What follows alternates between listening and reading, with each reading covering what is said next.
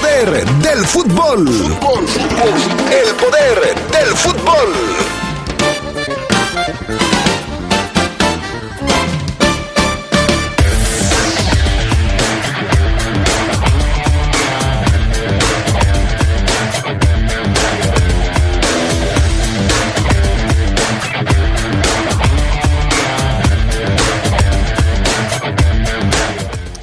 Jornada de la Liga MX se suspendió, la fecha número 9, pero ya se anuncia que la jornada 10 sí se va a jugar. Los Esmeraldas de León ganaron en Ciudad Juárez en el partido del viernes que sí se alcanzó a disputar. Tenemos reacciones para hoy. El testimonio además de un fotógrafo que estuvo ahí en el estadio Corregidora y que pues nos relatará la historia.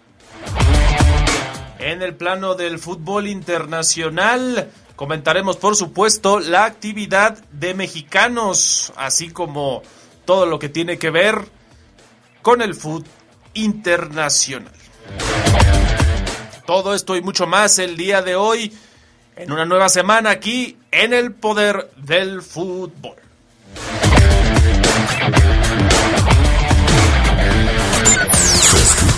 Escucha sabrosa, la poderosa. Nuestro auto es incondicional. Está en esos momentos de despecho. Ah, sí, estoy mejor. Bueno, no, no sé. Donde hay que tener paciencia. Ya llegamos, ya llegamos, ya llegamos, ya llegamos. Para conocer lugares increíbles.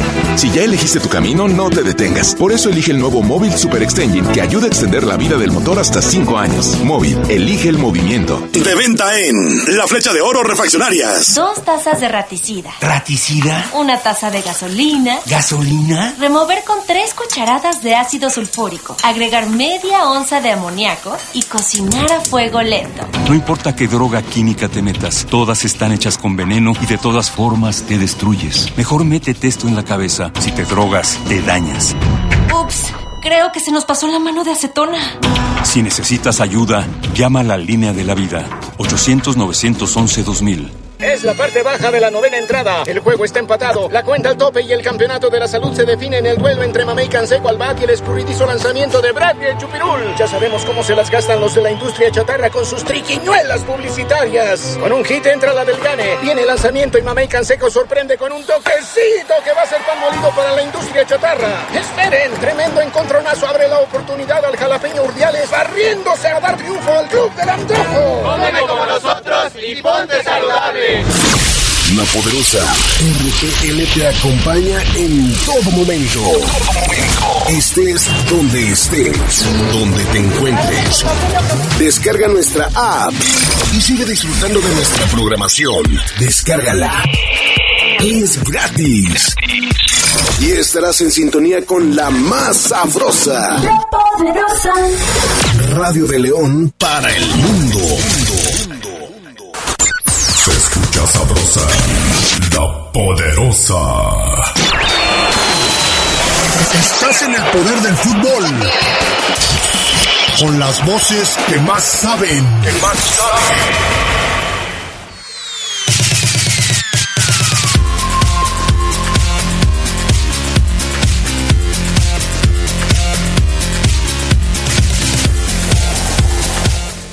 Amigos? Muy buenas tardes. Les saluda Carlos Contreras en la edición del Poder del Fútbol Vespertino ya de 7 de marzo, lunes 7 de marzo. Los saludamos con mucho gusto. Jorge Rodríguez Habanero, el pan Augusto Linares en los controles. Y yo saludo también en la línea telefónica al buen Fabián, el Fafo Luna, que ya nos acompaña. ¿Cómo estás, Fafo? Hola, ¿qué tal, mi queridísimo Carlos? ¿Cómo estás? Te saludo con gusto en, este, en esta edición de lunes, inicio de semana. Un abrazo a ti, a todos los amigos de la Poderosa que ya nos escuchan, a todos los adictos y enfermos del poder del fútbol, como se les conocen. Un abrazo, buena tarde, mi estimado Charlie Contreras. Ya listos, Fafo, para escuchar primero, antes que otra cosa, tú sabes que nuestro espacio favorito en este primer bloque, pues es la frase matona. Así que no sé si ya la tengas preparada, Fafo, quieres que le haga así como con los quesos y los desmenuzo para que te dé tiempo. Tú dime porque esperamos la frase matona de inicio de semana y después de lo que pasó además en la Liga MX con mayor razón. Sí, así es, por supuesto. Fíjate que tiene que ver, Charlie, con los sucesos que se están dando y que yo veo que mucha gente está eh, pues sorprendida, eh, está súpita, está asombrada eh, con ese canibalismo del cual pues fue presa la vida misma, el fútbol, seres humanos, el pasado sábado. Y la frase tiene que ver con eso, mi, estimado eh, Carlos Contreras, con la violencia.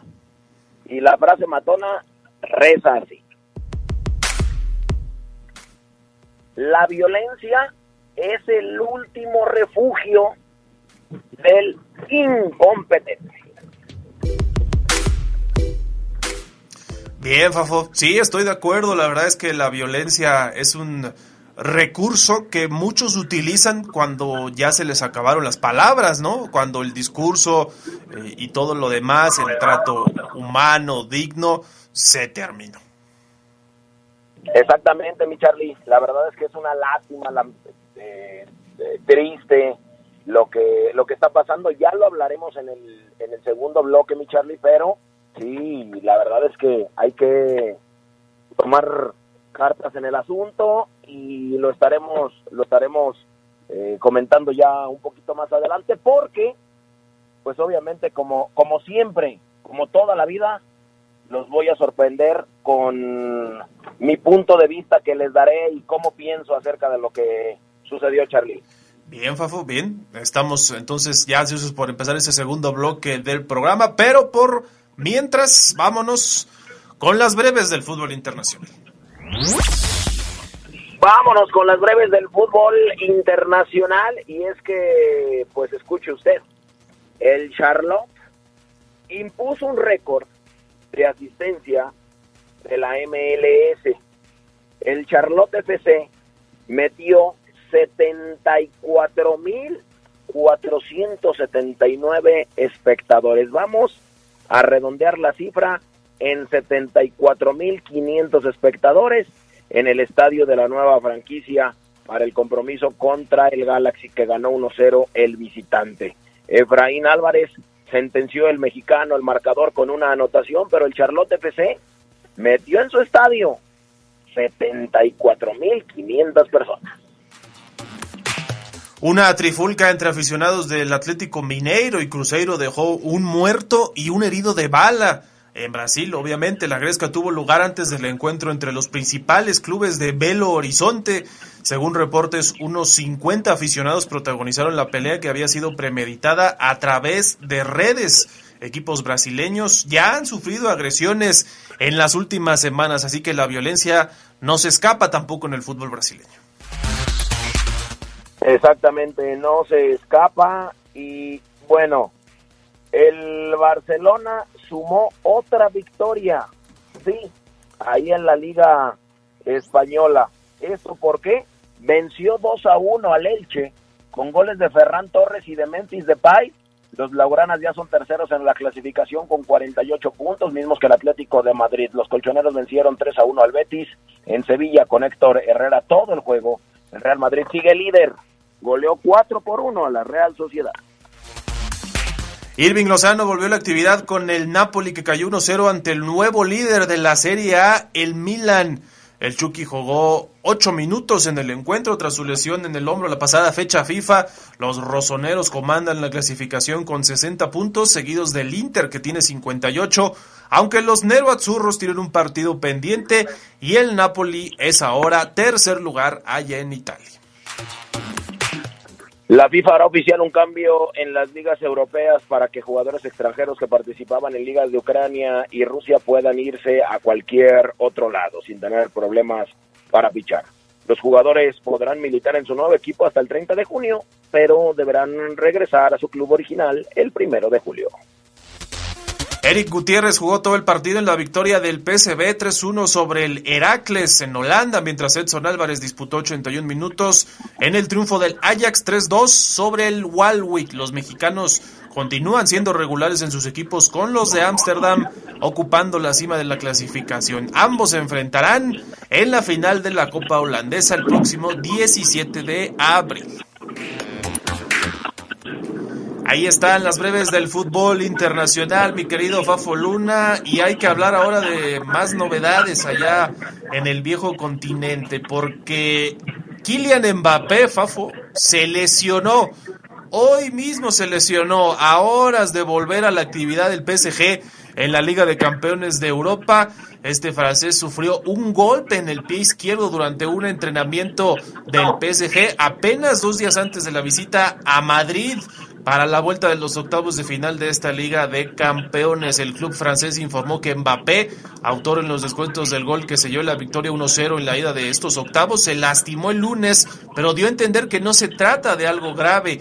Dicen que el examen clínico, esto textual, es tranquilizador y se hará un nuevo estudio en 24 horas en un comunicado. El PSG visitará al Madrid, como ya lo sabemos, este miércoles, pero Mbappé es muy importante, Fafo. Sin él, el equipo parisino perdió este fin de semana en la Liga Francesa contra el Niza. Sin él, no hubieran ganado en la ida contra el Real Madrid de estos octavos de final. Ha tenido una muy buena campaña, 24 goles y 17 asistencias en todas las competencias. El PSG depende más que nunca de su joven estrella. ¿O no, Fafo? ¿Lo extrañará en caso de que Mbappé no llegue a ese partido con el Madrid? Sí, claro. El, el, el pisotón, Charlie, la, lo vimos en, hay videos de ese pisotón que le provoca a su compañero, pues pareciera que no fue nada, pero también hay que decir que esos, estos futbolistas son, eh, ¿cómo le podemos llamar así? Eh, son delgados, cuerpo atlético, pero la verdad es que en ese cuerpo hay mucho músculo, así es que le dejó caer completamente la plancha del pie derecho, en su empeine izquierdo a Kylian, de apellido Mbappé. Y bueno, pues ahora, claro que se va a extrañar a Kylian en caso de no, de no participar enfrentando al Real Madrid, por supuesto que sí. De no estar, todo requería en Messi, en Neymar, en otros atacantes, así que sí, la cosa está sensible para el PSG si Mbappé no se recupera para este miércoles porque ninguno de ellos eh, pues ha tenido el mismo paso esta temporada que Mbappé. Y además, Fafo, coméntanos qué pasó allá en Inglaterra porque hubo derby mancuniano el City contra el United, además con goleada para los Citizens. Fíjate que sí, allá doblete de Kevin De Bruyne que lo hizo que lo hizo muy muy muy bien eh, y un doblete también de Riyad Mahrez dieron también un doblete de victorias al City sobre el Manchester United que está para llorar, o sea, la, la, realidad de, del Manchester United no se compara con otra parte de su historia. Eh, dieron también esta doble victoria, el City dio cuenta del enemigo 4 por 1 del United, del, rival, del jugador que, disputaba un partido contra ellos, y bueno, eh, la verdad es que restauran una ventaja de seis puntos como líderes de la Liga Premier sobre su más cercano perseguidor que es el Liverpool, que ganó por la mínima diferencia 1 a 0, con gol de Sadio Mané. El United se queda con 22 puntos eh, a favor del City, cediendo la cuarta plaza ante el Arsenal, que da un boleto para la próxima Champions. Así es que mi estimado Carlos Contreras, pues hay que decir que este asunto está bravo, ¿no? O sea, hay que decir que este asunto está bravo con, con el Manchester United porque fueron eliminados de la FA Cup, fueron eliminados de la Copa Inglesa. Eh, tienen creo que ocho derrotas consecutivas o seis derrotas consecutivas. La verdad es que están muy, muy lejos de puestos de, de europeos el Manchester United con todo y Cristiano Ronaldo que no juega por lesión es un verdadero es una verdadera vergüenza. Sí, justo eso te iba a comentar. Sin Cristiano Ronaldo sufrieron, pero también con él han sufrido esta temporada. Cristiano que no estaba por una molestia física, no estuvo en este derby mancuniano y vamos a ver si se recupera porque definitivamente lo necesitan. Con todo y las críticas que ha tenido Cristiano, ha sido uno de los goleadores del equipo esta temporada y con el cambio de entrenador se fue Solskjaer y llegó el señor Ragnick, este alemán. Y, vamos a ver cómo, cómo, cómo, termina esta temporada el Manchester United, porque como lo comentas, no ha sido nada buena. Vamos a ir a la pausa, Fafo, y regresamos con la información. Ahora sí, todo lo que pasó este fin de semana lamentable en Querétaro y pues la suspensión de todos los partidos, así como la postura del Fafo Luna. Pausa y regresamos.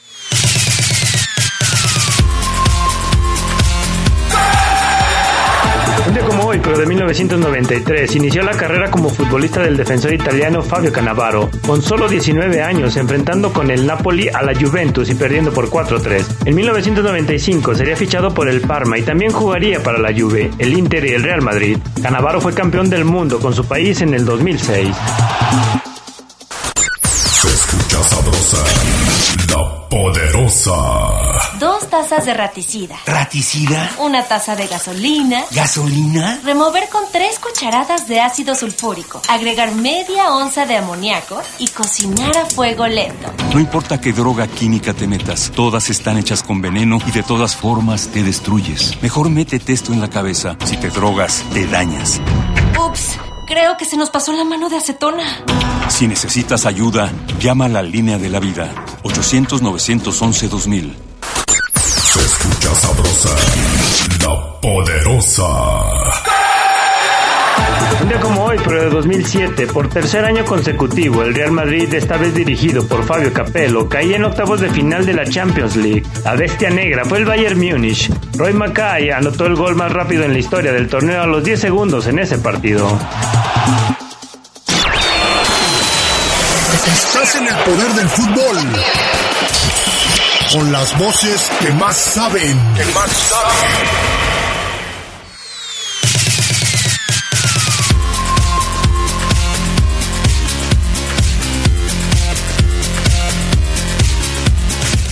Ya estamos de vuelta aquí del Poder del Fútbol para el bloque de la Liga MX, que este fin de semana, pues obviamente se vio con actividad suspendida todos los partidos del domingo y pues eh, solo tuvimos, eh, de hecho, seis partidos de el viernes a el sábado. Se alcanzaron a jugar todos los del sábado, Fafo, y la jornada nueve quedó pendiente después. Relátanos un poco todo lo que tiene que ver con lo que aconteció el fin de semana, Fafo, tu impresión, además tu postura que ya nos adelantabas, darás en este espacio, porque sí parece que, que todo fue muy, muy alarmante, más allá de que no se reportan fallecidos oficialmente, sí creo que, que lo que vimos, las imágenes, lo que se hizo viral en redes sociales, además, eh, es un uh, hecho que no puede pasar desapercibido para los directivos del fútbol mexicano, para la afición, que seguramente ya va a tener todavía más precauciones cuando vaya a Querétaro, si es que Querétaro sigue eh, como plaza de primera división. Pero fue un fin de semana catastrófico, Fafo. ¿Tú concuerdas en que fue el peor día, el día más negro en la historia del fútbol mexicano?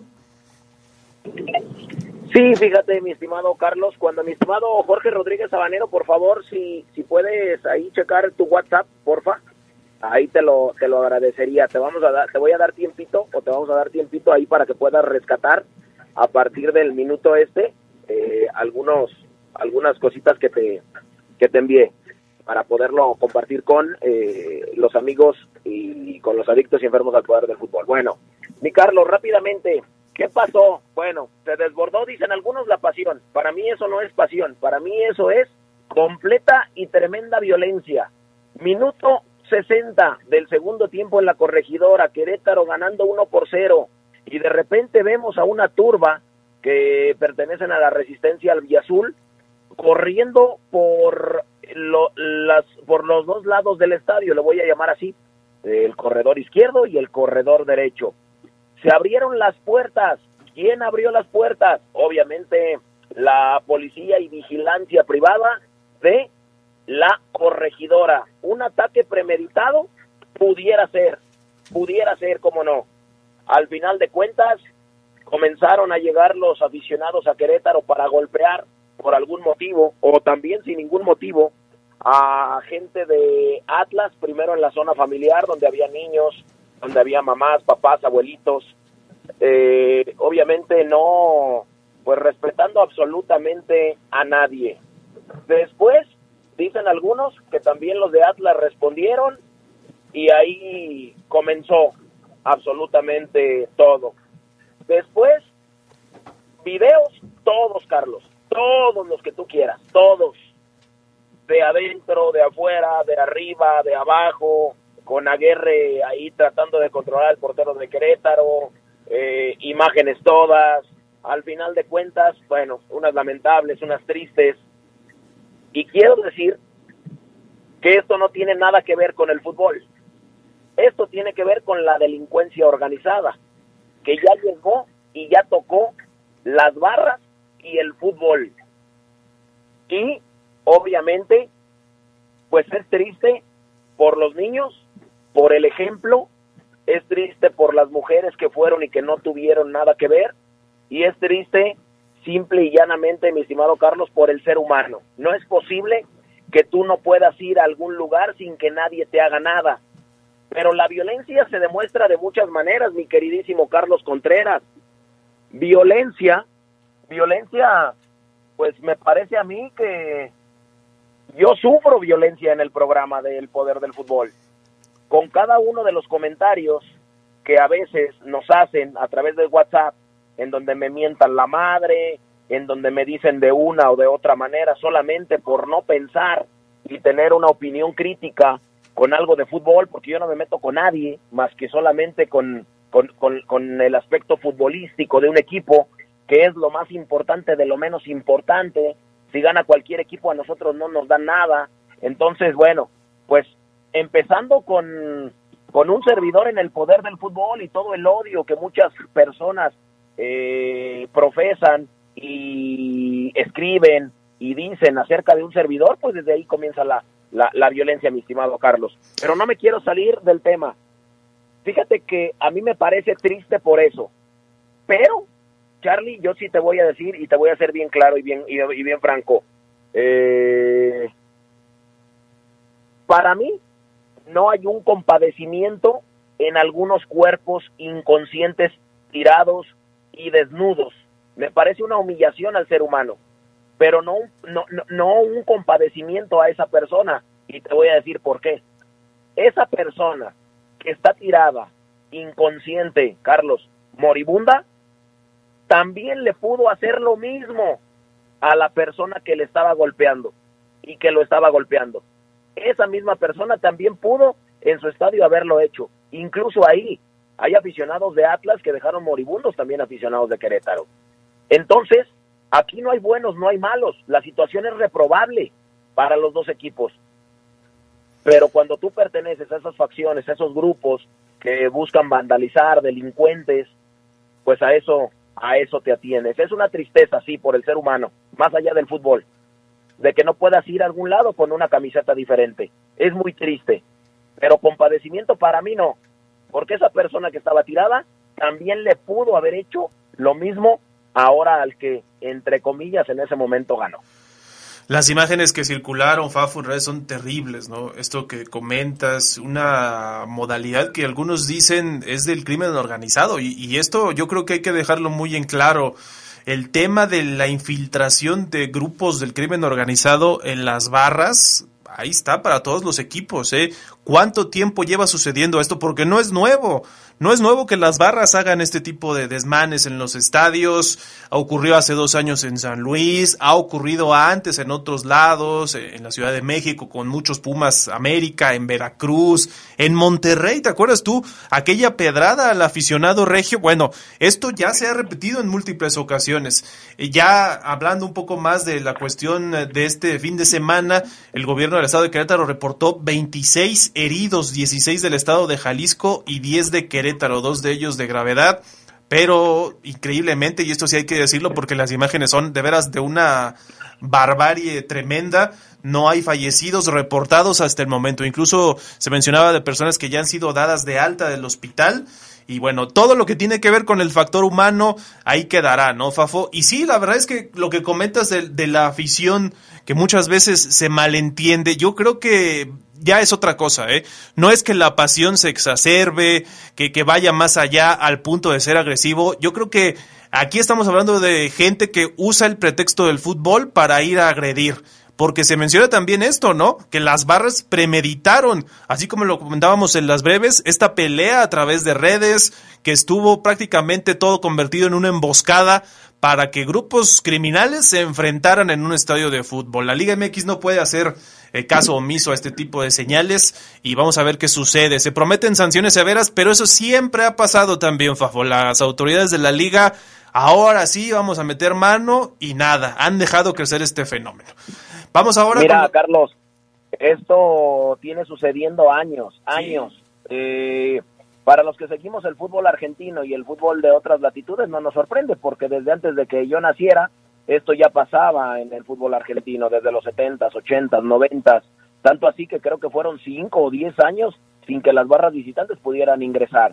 Pero, ¿recuerdas tú la invasión a la cancha de aficionados, por ejemplo, de León, cuando se perdió la semifinal contra Ciudad Juárez? Sí, sí, ha pasado, creo que no hay ninguna plaza, Fafo, que se salve de un incidente de violencia. A lo mejor no de la misma magnitud, pero creo que ha pasado en todas. Ese, esa tarde, de domingo a las 12 del día, yo estaba transmitiendo junto con compañeros de La Poderosa ese partido, porque éramos y, y somos la estación más escuchada en los partidos de León, y fue un escándalo mundial, o sea, fue un escándalo nacional. ¿Y hubo alguna repercusión para León?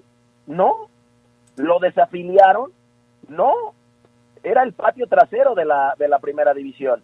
Desde ahí debió comenzar y nos podemos ir hasta antes contra el, el, la piedra esta que le cae al muchacho este que dices de Monterrey contra Tigres. ¿Hubo alguna sanción para el club? No, porque era alrededor. Perfecto. Eh, lo de San Luis contra eh, aficionados de Tigres o de Querétaro, no recuerdo. ¿Hubo alguna sanción para el local, para San Luis? ¿Lo desafiliaron? No. Entonces, esto ya se veía venir. Y se ve venir porque no hay nadie que quien ponga orden, porque a lo mejor Carlos sí ya hay muertos, porque hay aficionados de Atlas desaparecidos, a lo mejor hay muertos y a lo mejor murieron en el estadio, pero para la Liga Mexicana no conviene decir que hay muertos, que alguien se te muera en un estadio y menos por violencia, por, por supuesto que no lo vas a decir. Pero mira, ahí te va, para más o menos eh, rápidamente hacer esto, Carlos, escuchamos un fragmento de un documental de la barra 51 de Atlas para que usted sepa más o menos cómo piensan estos, estos tipos. Adelante, por favor. Yo pienso que la policía en vez de ayudar te perjudican porque llegaban y te pegaban y pues qué onda, pues no, no te estoy haciendo nada, ¿no? Cuando se han creado broncas que en vez de tratar de calmar a ellos, sea barrista o sea aficionado o, o sea alguien con una camisa de normal, lo golpean. En México los directivos directamente decían necesitamos ese canto, necesitamos esa pasión. Pensaré yo que como el común de las pasiones y de las rivalidades en México, esto tiene que venir cuando el fútbol empezó a dejar de ser percibido como mero espectáculo y pasó a pasión y de a poco a industria, muy de a poco. Cuando está la gente en grupo, es fácil impregnarla de ciertas mitologías, convencerla de que son ciertos, que somos más fuertes, que mis colores son los únicos que pesan, que verán de qué se trata. Esto es un juego medieval, que es todos contra todos bueno, es un juego medieval. Y este es Alberto Lati. Es todos contra todos. Si yo, Carlos, veo afuera de un estadio o en una plaza o en una calle a un aficionado a León y mira que esto sí hablamos ya de afición, a mí me gusta el América, nada más. Pero yo no le hago nada al tipo que trae enfrente una camiseta de León, una camiseta de Irapuato, una camiseta de Celaya, por llamarle de algunas rivalidades, estúpidamente rivalidades, eh, yo no le hago nada a nadie. Puedo ver a un tipo que traiga la camisa de la Chivas, mis amigos, mis mejores amigos son Chivas, eh, son, son de Pumas, son de Monterrey, de Tigres. Oye, Si, entonces, porque no le voy a tu equipo, por eso ya estoy mal. Pues me parece que el estúpido eres tú. Pero bueno, ah, esto es, este, este audio que les vamos a presentar a continuación, es de un hincha de River Plate. ¿Te acuerdas de lo que pasó en, en aquella final que se tuvo que ir a Madrid? Sí, Boca River en la Libertadores. Bueno, en donde emboscaron aficionados e hinchas de Boca al, al camión de River. Escuche usted lo que dice el aficionado de River Plate hacia el equipo de Boca Juniors, entre comillas, su archirrival. Aquí lo tiene. Lo único que quiero decirle es que aguante River, soy hincha de River, pero a lo de Boca, perdón por lo que les pasó hoy, porque nadie se lo va a decir. Yo como hincha de River, yo mi hermano es de Boca y a mi hermano lo amo, lo amo como hincha de Boca. Aprendamos todo eso, ¿entendés? Un poquito de civilización, tengamos civilización. Siendo civilizados, vamos a crecer todos. No importa religión, no importa política, no importa nada. Seamos civilizados, un poquito, pensar. Ese debe ser el mensaje. civilizado, piense un poco, aprenda si su hijo le va a León, le va a la América, le va a las Chivas, si usted como tío le va a otro equipo, no le diga qué malo es ese equipo, quítate esa playera, eh, déjelo, déjelo que fluya, déjelo, ci- civilícese, la violencia, mi estimado Carlos, y con esto nos despedimos, la violencia no genera absolutamente nada más que más violencia, Charlie. Sí, ese debe ser el mensaje, Fafo, ese de aficionado de River. Y, pues lamentablemente ya lo deportivo queda en segundo plano en este bloque. Vamos a decir nada más los resultados. Necaxa perdió con Toluca. León, ya lo platicaremos, ganó en Juárez. Lo del Atlas, que hasta el minuto 63 ganaba 1-0. Monterrey 2-1 al sobre el América. El Puebla ganó de visita 3-1 sobre Cruz Azul. Y Chivas 1-0 sobre Santos. Ahí nos quedamos con el bloque nacional, Fafo, pero sí ese debe ser el mensaje. Hay incluso estudios que apuntan, ¿no? O, o análisis que apuntan a que la cancha del fútbol es prácticamente una guerra, ¿no? Y obviamente así se ve, así se ve por muchos que van al, al fútbol. No debe ser así, el mensaje debe ser completamente otro, porque lo único que estamos haciendo es quitarle el fútbol. Pues a todos los que sí de veras lo disfrutan, a las familias, las imágenes de los niños, de las mujeres, de las familias completas que van al estadio en Querétaro son terribles y no se pueden volver a repetir. Ya se dijo que la jornada número 10 va normal a partir del viernes, dice Miquel Arriola. Así que estas sanciones ejemplares, por lo pronto, a la espera. Muchas gracias, Fafo.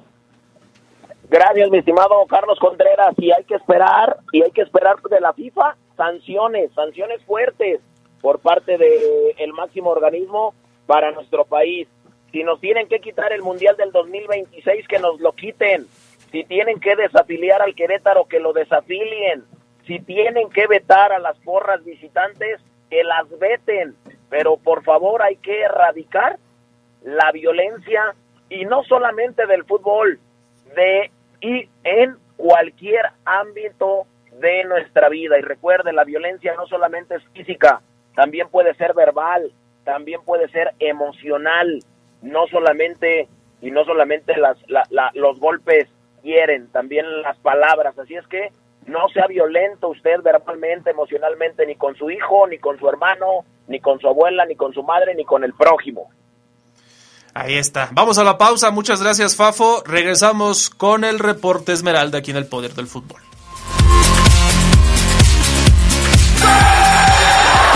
Como hoy, pero de 2010, enfundado en la playera del Barcelona, Lionel Messi hizo historia al ser el primer jugador en marcar 5 goles en un partido de la Champions. Fue en el Camp Nou ante Leverkusen, en partido de vuelta de los octavos de final en el triunfo de su equipo por 7-1. Se escucha sabrosa, la poderosa. LTH Bajío, el poder de las baterías LTH. En la compra de una batería, se la llevamos a su domicilio y se la instalamos sin costo. LTH, energía que no se detiene. San Juan Bosco 2242, línea de atención 477-312-9000. El poder de las baterías LTH, ahora en el poder del fútbol. Muchas cosas pueden pasar en cinco años, como decidir que necesitas un road trip, llegar a las montañas, encontrar una comunidad de monjes, meditar, escribir un libro, volverte famoso y donarlo todo. ¿Quién necesita fama y dinero? Si ya elegiste tu camino, no te detengas. Por eso elige el nuevo Móvil Super Extension que ayuda a extender la vida del motor hasta 5 años. Móvil, elige el movimiento. De venta en Refaccionaria Barefa. Se escucha sabrosa, la poderosa. No hubo rival para la Fiera en la jornada 9, así de sencillo. El León sumó su tercer triunfo en los últimos cuatro partidos de la Liga MX al superar a un equipo de Juárez que de bravo no tuvo nada. La Fiera caminó, se administró pensando en el partido contra Seattle Saunders de la Copa de Campeones de la CONCACAF. Ariel Holland le dio descanso a sus estelares y le salió la jugada. Para el inicio del juego, en la banca se quedaron Ángel Mena, Jan Meneses, Víctor Dávila, Santiago Colombato, el avión Ramírez y Steven Barreiro. Aunque también hay que decir que los jóvenes Fidel Ambriz y Oscar Villa cumplieron en la oportunidad que les dio el domador. Fidel se hace cada vez como un buen contención y, Villa absorbe como esponja la función del defensa lateral. Sorprendió la alineación de Armando León y que Santiago Ormeño no estuvo ni siquiera en la banca. Un primer tiempo para el olvido. El cambio de ritmo llegó en la fiera hasta la segunda parte cuando ingresó el chileno Dávila y le dio otra medida al cuadro Esmeralda. Fue en el minuto 54 que se dio el golazo de Elías Hernández, mismo que noqueó al local y con esto Juárez no reaccionó nunca. La fiera se adueñó de las acciones. En esta ocasión Rodolfo Cota no se despeinó. En el transcurso de los minutos, el León perdonó en las llegadas al arco fronterizo. Los Esmeraldas parecen ya convencidos de jugar a los Holland y eso los hace efectivos. Ya sabemos que la espectacularidad quedará en segundo plano y a pesar de eso percibimos a unos Esmeraldas satisfechos. León suma y escala posiciones, además se llena de confianza para afrontar el compromiso internacional y eso es importante. Con producción de Jorge Rodríguez Sabanero para el Poder del Fútbol, Gerardo Lugo.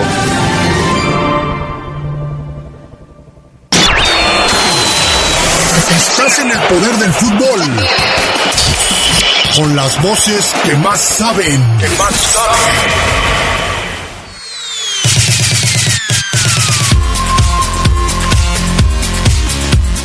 De regreso aquí del Poder del Fútbol para darle repaso al reporte Esmeralda, pero antes vamos a saludar a Gerardo Lugo Castillo. ¿Cómo estás, Geras?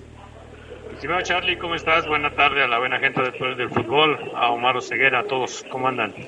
Bien, bien, te saludamos con mucho gusto como siempre, Geras. Omar Ceguera también en la línea. ¿Cómo andas, mi querido Ceguera? ¿Qué pasa, mi estimado Carlos Contreras? Gerardo Lugo, amigos, excelente inicio de semana para todos.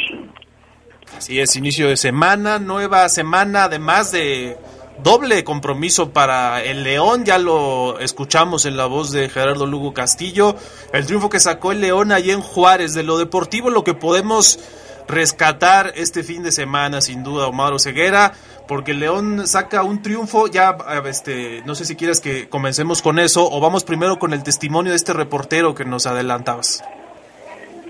Sí, yo creo que para ligar los temas, Sedox, sería bueno empezar con, con, el, eh, con el testimonio de un fotógrafo, amigos del Poder del Fútbol, eh, que evidentemente por seguridad vamos a, vamos a guardar su nombre, su identidad, pero él estuvo en la cancha eh, en el Querétaro contra Atlas el pasado sábado, evidentemente un fotógrafo acreditado, profesional, trabaja para algunas agencias importantes a nivel nacional, y, y, es de aquí, de León, es, leonés, lo conocemos todos los del gremio, eh, y nos eh, cuenta Gera, Sedox, amigos del del Fútbol, cómo vivió él, eh, pues evidentemente los actos de violencia, el horror que tuvo que capturar en la lente, ¿no? Que son momentos complicados, el hecho de estar ahí, tener que apretar el obturador de tu cámara, cuando a lo mejor muchos diríamos a correr, ¿no? Porque se viene la estampida de, aficionados buscando golpear al que sea, al que se deje, al que tengan enfrente.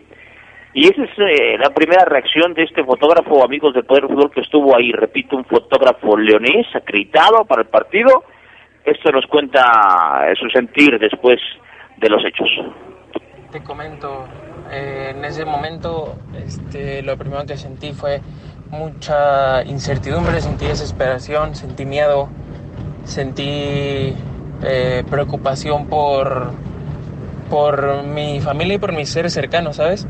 Porque yo sabía que, que mis papás y algunas personas cercanas a mí estaban viendo el partido, se ven de, de que yo estaba ahí y el hecho de saber que, que desconocer lo que podía pasar, ¿sabes? Eh, no sabía si iba a poder comunicarme pronto, decirles que estaba bien, etcétera. Después al, mismo tiempo sentía mucha desesperación de no poder hacer nada, de saber que incluso el hecho de, hacer mi trabajo me ponía en riesgo a mí y a los demás. Y es que si no, eh, Carlos Geras, o sea, es, te ven tomando una foto, yo que no tengo nada en la cabeza porque está vacía y, quiero golpes y quiero dañarte, quiero quizás asesinarte, eh, veo que me estás tomando una foto y, me voy sobre de ti. Eran momentos complicados, ¿no? Sí, sin duda, Geras, también eh, este tipo de cuestiones que, que pudimos ver en, en, una agresión. Es que fue una agresión contra todo, contra el que se dejara Geras. Hay imágenes de, del mismo camarógrafo de Fox, el que estaba transmitiendo, que llegan y lo golpean. O sea, a ese punto llegó la violencia este fin de semana allá en Querétaro.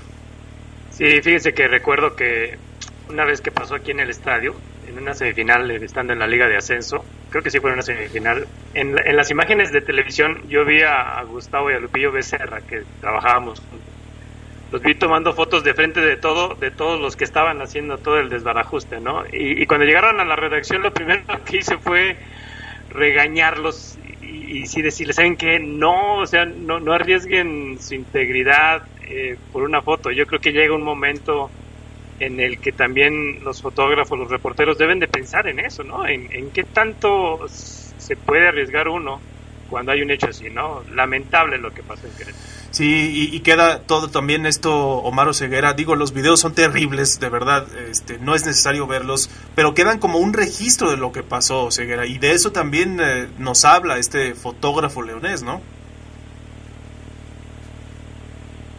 ¿O Ceguera? Ahí, ahí estoy, sí, así es el tema de la seguridad eh, es tristísimo, lo alarmante evidentemente eh, sumado a, a, las imágenes de los de los aficionados que no no, no voy a exculpar, pero desnudos y, y, agredidos son muy fuertes, pero cuando te enteras de que no hay un solo detenido, un solo detenido, dices, maldita sea, o sea, ¿dónde está nuestro aparato de seguridad? O sea, ¿Dónde estuvo el operativo? Ya hay gente, ya lo comentaban ustedes seguramente, Carlos, corrida de la operación del juego, el jefe de, de seguridad, la empresa esta, Elite, eh, K9, que no sirve para nada, para nada, son unos conos, unos conos, eh, y ellos hacen lo mismo, contratando gente simplemente porque vayan de negro y con el INE para trabajar en el partido 300 pesos, tu vete de negro, tu INE, quieres trabajar, listo, ya eres guardia de seguridad de la empresa Elite K9. Increíble, impresionante. Eso a mí es lo que digo, no puede ser posible. Él habla también de la seguridad en la cancha. ¿eh? Hay videos donde se ven policías que como que no veo nada, ¿no? Lo cual lleva a la teoría de que esto estaba planeado, porque no no hay un movimiento, una reacción de un elemento. Esto dice el fotógrafo sobre la seguridad, compañeros. Y como te comento, al mismo tiempo mucha desesperación de ver a tanta gente este, inocente, a tantos niños. Incluso por ahí alguna de las fotos que me tocó hacer ayer aparece un niño sin su camiseta porque tuvo que retirársela para, pues, para evitar que, pues, que lo golpearan, ¿sabes?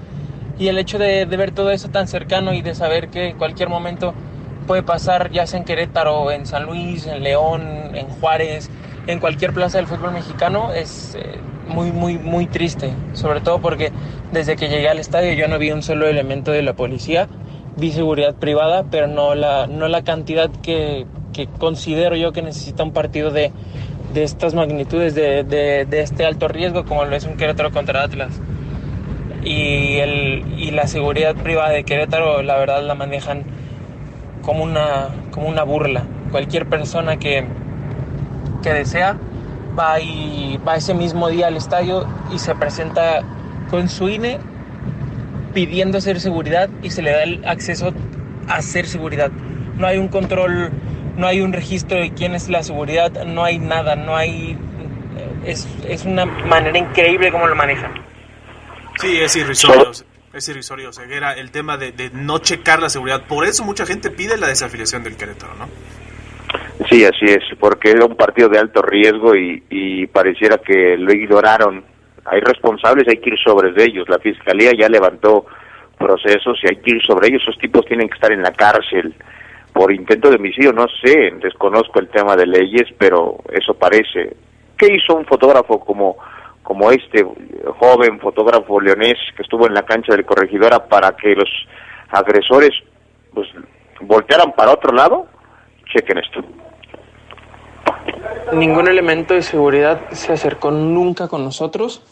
Nosotros entre, entre nosotros como pudimos, realmente nuestra protección fue tal cual lo voy a decir, fue no hacer contacto visual con, pues, con los agresores, porque sabíamos que al hacer contacto visual, pues puedes generar un tipo de roce, puedes generar un tipo de, de malestar con ellos y, y te digo, ahí es donde uno no sabe qué puede pasar con, con esas personas. Ahí está, compañeros. Es la reacción, eh, el, la versión de los hechos, el sentir de alguien que estuvo ahí. A nosotros nos tocó algo similar, 2008, aquí en León, donde en ese momento quizás no hubo sangre, no hubo tanta violencia, pero fueron hechos parecidos. Creo que esto lo rebasa, es el siguiente nivel, ¿no? Eh, y bueno, eh, a esperar sanciones, Carlos eh, Geras. Sí quisimos eh, tener la versión de alguien de León que estuvo en ese partido y que afortunadamente para él, para su familia, para sus amigos, pues pudo salir eh, tranquilo del Estadio Corregidora. Eh, la Fiscalía de Querétaro, Querétaro, siguiendo ya nada más para cerrar este tema, 15 órdenes de aprehensión por la pelea en la corregidora, pero hasta ahora no hay detenidos. Y los representantes de esta empresa de seguridad, Omar, desaparecidos. ¿Dónde están los que coordinan esta empresa de seguridad? Nadie lo sabe. El club también es responsable de esto. Vamos a ir a la pausa, regresamos ahora sí con lo que aconteció el viernes allá en el Juárez contra León. Regresamos. Un día como hoy, pero de 2020, Boca Juniors se coronó en la última fecha de la Superliga Argentina al derrotar a Gimnasia por 1-0, aprovechando el empate a 1 del River con Tucumán. El gol del campeonato lo hizo Carlitos Tevez. Esta fue la última vez que Diego Maradona pisó la mítica bombonera, un sábado inolvidable.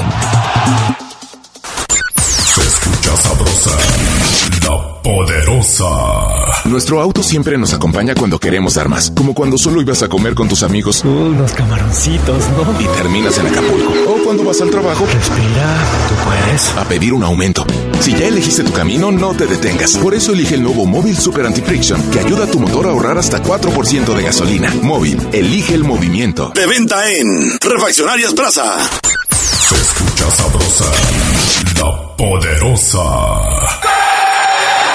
Un día como hoy, pero de 1945, nació Carlos Enzo Ezequiel Reynoso Valdenegro, exfutbolista chileno de la década de los 70, considerado uno de los mejores creativos del Club América en su historia. Además de los cremas, el maestro Reynoso jugó para el Audax italiano y el Deportivo Nesa. Como técnico dirigió a 13 clubes del fútbol mexicano, incluyendo a León en dos ocasiones. Estás en el poder del fútbol. Con las voces que más saben. Que más saben.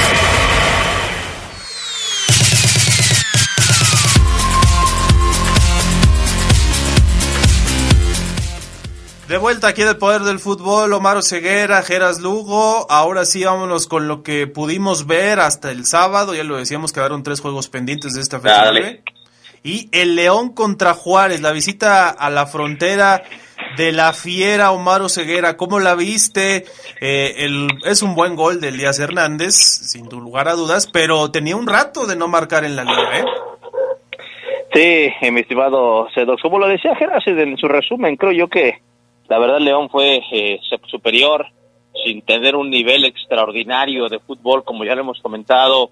Eh, León superó a Juárez, que me parece que termina por ser o confirmar que es un equipo que, que está batallando mucho para, para mostrar esa solidez defensiva que quiere el Tuca Ferretti, defendiendo sus once elementos, su campo. Eh, León pudo hacer, me parece, un par de goles más otra vez, pero vuelve a carecer de, de contundencia. Y, y, yo creo que sí me gustaría destacar también la parte de los, de los juveniles, Carlos, porque sigo viendo a Fidel Ambiris eh, mejorando, mejorando, mejorando, creciendo en confianza. El chamaco, lo hace bastante bien, pide la pelota, la reparte bien, sabe que, que no tiene que desentonar ante los jugadores que tiene un costado y, y- se envalentona y no desentona, o sea, lo hace muy bien el, el, el, el chamaco Fidel Ambriz, lo de Armando León, partido difícil para él, quizás de último minuto, ayer lo platicaba con Adrián, que me llamaba la atención que no estaba en la convocatoria inicial Mando y de repente aparece, eh, Ormeño ni a la banca, entonces a lo mejor si le cayó de sorpresa esa convocatoria, pues Armando dijo, va, estoy listo y déjame intentar hacer lo que pueda, trabajar el partido como más pueda. En fin, eh, Carlos Geras, yo destaco más eh, hoy el partido de los juveniles, el hecho también de que León baja la cortina otra vez, también no hay que dejarlo de lado, pero pues este fue el partido ideal para que los chavos lucieran en lo individual y creo que todos tienen su palomita, Carlos. Geras, Elías Hernández es hoy uno de los goleadores de León. En liga no hacía gol desde el 16 de octubre, ¿no? Contra Monterrey, jornada 13 del torneo pasado, pero ya tenía dos en Conca Champions este semestre, en, octavos de final contra el Guastatoya.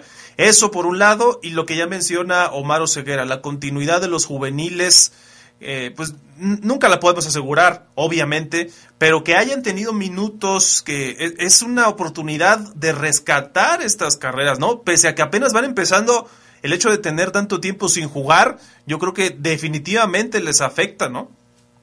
Y yo, yo creo que con, con Armando León y con Villa, con Oscar Villa, a lo mejor podemos utilizar todavía el concepto de, de- que se les dio una oportunidad, ¿no? Con Fidel, yo creo que ya es un elemento en el cual puedes confiar. eh, y precisamente lo que hace Fidel es la clave para toda la rotación, ¿no? Que el que entra eh, conozca bien y sepa bien cuáles son los movimientos, el ritmo de juego, el toque, lo que tiene que hacer. Y yo creo que ya Fidel ya lo entiende, ya, ya puedes usar a Iván, puedes usar a Fidel. Yo creo que esa parte sí hemos visto el crecimiento muy rápido de Ambris, ¿no? En cuanto a lo de Elías, yo, creo que Elías ya no está bien para como echarle, darle la pelota en el medio campo y que él se arranque toda esa banda hasta línea de fondo, mande un centro amague, ¿no? Yo creo que ya lo de Elías eh, lo vemos bien cuando toman la pelota en los linderos del área, que es ahí donde se la hacen llegar y bueno, lo que hizo en Juárez es lo que todavía la calidad de Elías puede mostrar, ¿no? Un amague y un tiro certero, este, que, es donde yo creo puede aprovechar mucho el León a un patrullero que ya, pues, eh, ya, ya tiene sus añitos y eso no es carrilla, es una realidad.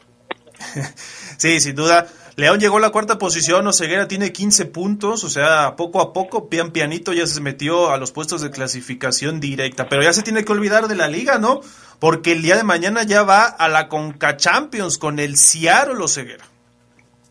Sí, así es. Mañana es el partido. Abundaremos sobre el Seattle Saunders, un equipo que tiene más de nueve nacionalidades en su plantilla, un once muy interesante con la duda de Rui Díaz por lesión. Hablaremos de un once mañana, compañeros, para que no se quieran el poder del fútbol, va a estar bueno. Pero sí, ya sea, la preparación ya continúa hoy por la tarde, noche, eh, mi estimado Sadax.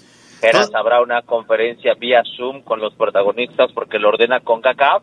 Y bueno, pues eh, eh, obviamente se vienen cambios, ¿no? Como lo decíamos en la previa, eh, Carlos eh, Gerardo Lugo, el profesor iba a modificar en este partido contra Juárez para parar el mejor once combinable en el partido ante el Seattle Saunders para los cuartos de final de la CONCACAF Liga de Campeones. ¿Qué quiere decir esto? Que yo creo que por la experiencia que tiene, la intensidad, Colombato va a ser titular mañana, eh, evidentemente Mena tiene que ser titular mañana, por eso le dieron la titularidad ya en, en- un par de juegos, en un juego y, y entró de cambio en su reaparición.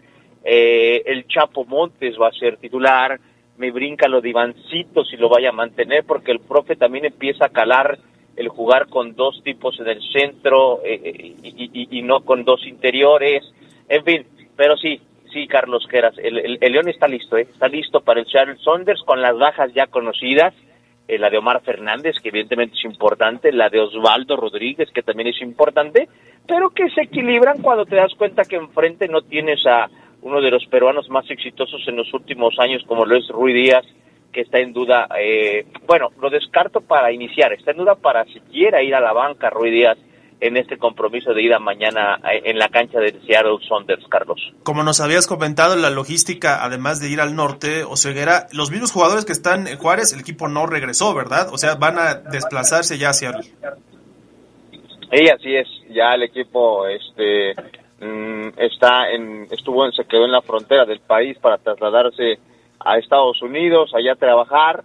Eh, raro que en esta ocasión el equipo no, no, no haya tenido a lo mejor una cobertura de medios eh, de, su, de, su, propia gente como en otras ocasiones, pero bueno, se entiende.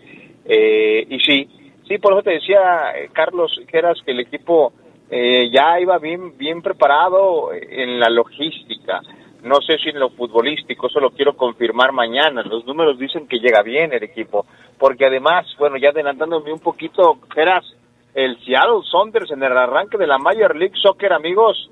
Dos partidos jugados, dos perdidos, cero goles a favor, dos en contra. El Seattle ha arrancado titubeante la MLS y se enfrenta mañana a León. Y contraparte lo de León, ¿no? Que, que, en los últimos seis juegos no ha perdido. Combinamos eh, con CACAF con, la liga. Yo creo que el estado anímico del, de León también es bueno. Y, y creo yo que, que, la victoria contra Juárez, Omar, Carlos, yo creo que también borra y sacude eh, pues ese, esa sensación que, que se tiene de León, ¿no? Yo creo que ahorita se piensa más en un León efectivo que no que no ha perdido en, en, en, esta seguidilla de partidos y eso hace que se genere confianza en torno al Seno Esmeralda. Hoy podemos decir, Geras, que León es favorito, ya lo mencionaremos mañana también, pero León es favorito sobre Seattle, ¿no? Sí, no, pues por lo que todo lo que dice Omar, sin Rui Díaz, eh, dos, dos juegos de competencia perdidos y el León es claro favorito para llevarse la eliminatoria, aunque bueno, ya sabemos, ¿no? Eh, cómo se las gasta el León y más en este en este, en este torneo de CONCACAF, donde también lo hacíamos favorito contra el LA, contra el Toronto, sí. ¿no? Sí, justo eso también hay que mencionarlo, Ceguera. Las circunstancias son muy parecidas a cuando se enfrentó, por ejemplo, al, al LAFC, al Toronto. O sea, el León no puede pecar otra vez de exceso de confianza. Sí, no, no, para nada. Y créeme que no lo van a hacer, Carlos. El, la única duda, el jugador de León hoy está con la ilusión de trascender en cuartos de final, pero lo he dicho muchas veces, lo voy a volver a hacer, impulsado, eh, fincando sus, sus esperanzas en la calidad de futbolistas que tiene, no en el aparato futbolístico que tiene trabajado con su entrenador. ¿A qué voy? El jugador de León, amigos, hoy confía en lo que puede hacer él con la pelota dentro de una cancha, no en lo que el entrenador ha trabajado con él para poder hacer dentro del terreno de juego. No sé si me explicó hoy.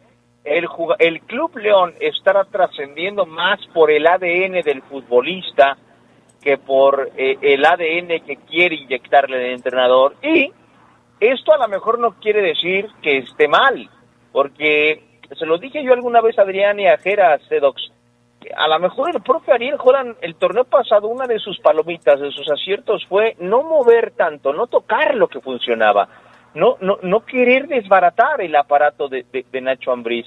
Sin embargo, a ese aparato de Nacho Ambriz, que para este torneo ya el profe le añade un poquito, le pone un poquito su mano, no lo acompaña una buena pretemporada física, lo acompaña jugadores que vienen saliendo de lesión y pese a esto, el equipo, como lo bien le destaca Geras, llega con seis partidos sin perder. Sin embargo, yo sí me atrevo a asegurar que hoy León, como aparato futbolístico, como sistema de juego, no llega bien afilado, no llega bien afinado, no llega bien trabajado, bien pulido, bien curtido. No, el equipo León llega porque tiene un ADN de hace ya cuatro o cinco años de un nivel futbolístico y una calidad que todavía le alcanza para entregar estos resultados, estimado Carlos Contras. Por eso yo creo que también el jugador de León no se siente favorito, ¿eh? El jugador de León, el Club León, no se siente pero para nada favorito ante el Seattle Sounders.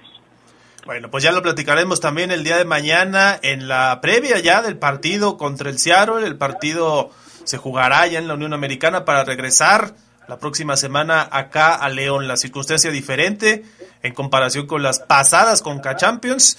y pues lo platicaremos como decimos el día de mañana. Nosotros nos tenemos que despedir, mi estimado Geras Lugo. ¿Algo más que quieras comentar? Nada, nada más nos escuchamos en la noche en el Poder del Fútbol Nocturno. Claro que sí, el poder de- del fútbol nocturno. No, ¿Algo más, Oseguera? ¿Nos quedó pendiente? Todo dicho, mi estimado Carlos Contreras, mañana más del reporte verde y blanco. Hoy por la noche, 8 pm, el poder del fútbol para que no se la pierda también de 8 a 10. Ahí estaremos. Un abrazo, Xenox. Igualmente, Oseguera, abrazo también a Geras. Nosotros nos despedimos. Hoy no pudimos leer comentarios de WhatsApp. Eh, no vino Adrián Castrejón por una encomienda, pero en cuanto regrese los estaremos dando salida a todos, a las centenares, eh, los miles de mensajes que nos, llevan a- nos llegan a través de WhatsApp. Nos despedimos, pásela bien, los dejamos con el Poder de las Noticias, edición vespertina. Muchas gracias, soy Carlos Contreras. Quédense en la poderosa. A continuación viene el noticiero.